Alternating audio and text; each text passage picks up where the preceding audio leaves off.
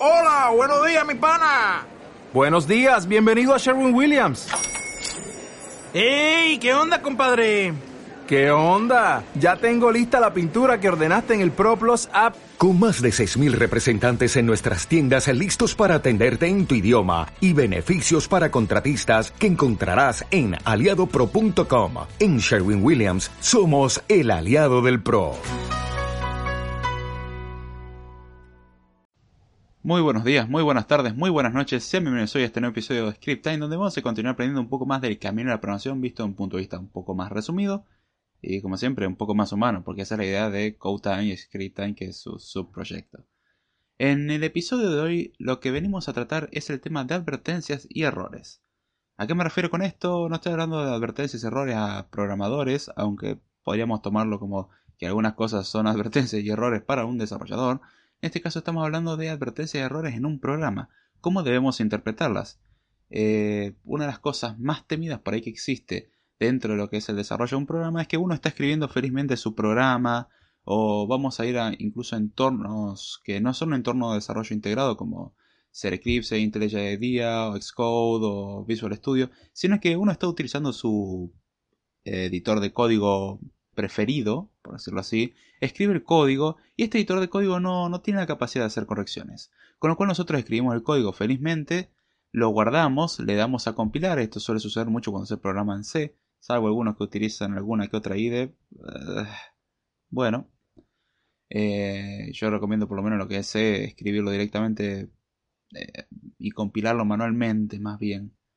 No, no depender tanto de otras herramientas para entender cómo funciona, pero bueno, elección de cada uno.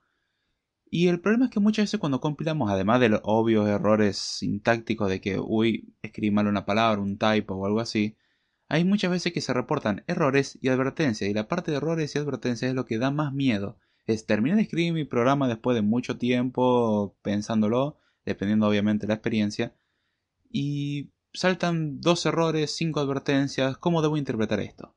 La mayoría de las veces aunque salgan solamente advertencias, se interpretan estas mismas como errores, y esto es un error gigante que se lo comete muy seguido. Como, no, no, el programa no va a funcionar. ¿Por qué? Porque tiene advertencias. No, el programa puede funcionar con advertencias. Una advertencia es justamente un aviso de que algo podría estar mal, pero no está tan mal por lo menos como para permitir la ejecución. Es decir, no es un error fatal, es un error que puede saltarse y quizás no es un error como tal. Ahora bien, un error, cuando es marcado, en realidad ese sí es un error, eso es un problema y eso es algo por lo cual el programa no se puede compilar y el programa no se va a poder ejecutar. Un error en tiempo de compilación podría darse porque encuentra una sentencia no válida o encuentra código mal escrito, un typo, nos faltó un punto y coma o lo que sea.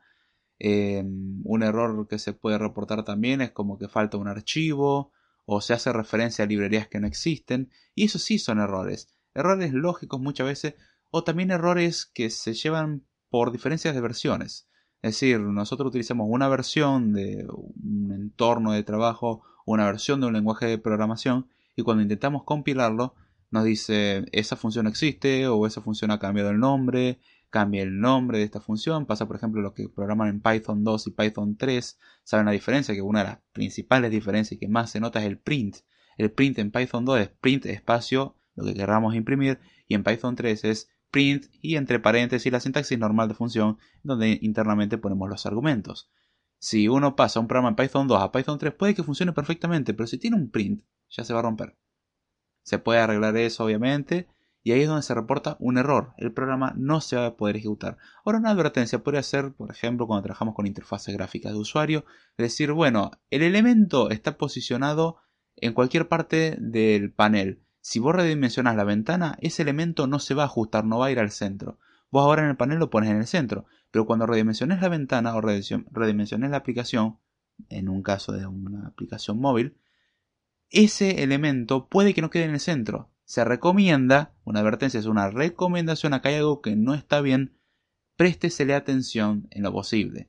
Aún así no significa que no va a funcionar. Que el elemento no esté centrado no implica que la aplicación no funcione. La aplicación puede funcionar perfectamente. Si lo vamos a utilizar para un solo dispositivo y un tamaño de pantalla, perfecto, no va a cambiar nunca. Ahora, si vamos a cambiar de tamaños y todo eso, bueno, ahí sí hay que prestar atención a la advertencia. Hay advertencias que indican esta variable no fue utilizada. Consideren no crearla, es decir, no cree cosas que no va a utilizar, para evitar ejecutar tareas en vano.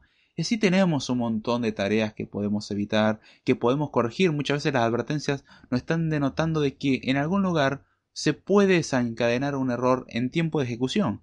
Nos falta un constraint, nos falta una variable o esta variable fue creada y no fue asignada y nosotros estamos viendo por qué nos imprime el mensaje en pantalla. Ah, nunca usamos el valor y la advertencia viene como un buen aviso diciendo este elemento nunca fue usado. ¿Y por qué no fue usado y por qué lo cree? ¿Lo necesito? Sí. Entonces, ¿en dónde lo necesito? significa que algo me olvidé. La idea es distinguir entre las dos, pero nunca confundir, jamás confundir que una advertencia va a impedir la ejecución, al igual que lo haría un error. El error sí, el error es algo grave y hay que corregirlo. Y cosa milagrosa que suele suceder muchas veces, que solucionamos un warning o una advertencia y mágicamente aparecen varios errores. Y eso no significa, ah, no, no, lo acabamos de romper peor. No, puede ser que esos errores hayan estado desde antes, pero debido a que el código estaba puesto de otra forma, no se podían ver esos errores.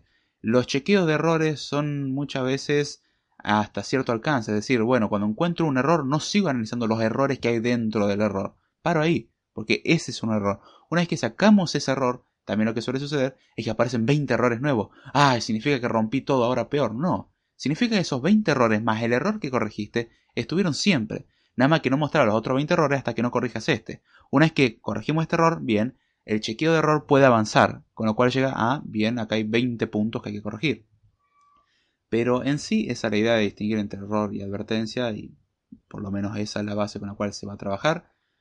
Así que bueno, espero que les haya gustado el episodio de hoy. Déjenme saber en las redes sociales o comentarios qué les pareció, si les interesó, si no les interesó. Si me quieren seguir pueden hacerlo vía Twitter, en arroba de Jordana, vía correo electrónico davidjordana.gmail.com. Los lunes a las 11 de la noche de Argentina hacemos el podcast de Code Time. Tengo un canal de YouTube que es David Jordana, suscríbanse, ahí tienen mucho material para aprender de Swift y muchas cosas de programación. Si hay algún tema que les interesa, sugiérenlo, con mucho gusto se lo recibe. Con esto cerramos el episodio de hoy y será hasta la próxima.